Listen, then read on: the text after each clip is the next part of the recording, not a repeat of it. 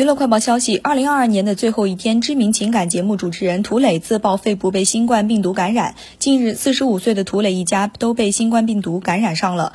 由于在康复的过程中洗了一个澡导致病情反反复复甚至高烧不断咳嗽不停。最终听从网友的劝说下去医院做了 ct 发发现肺部感染。对于涂磊老师的治疗方案我们通过视频了解到是静脉注射了五毫克的激素再加上药物的配合使用。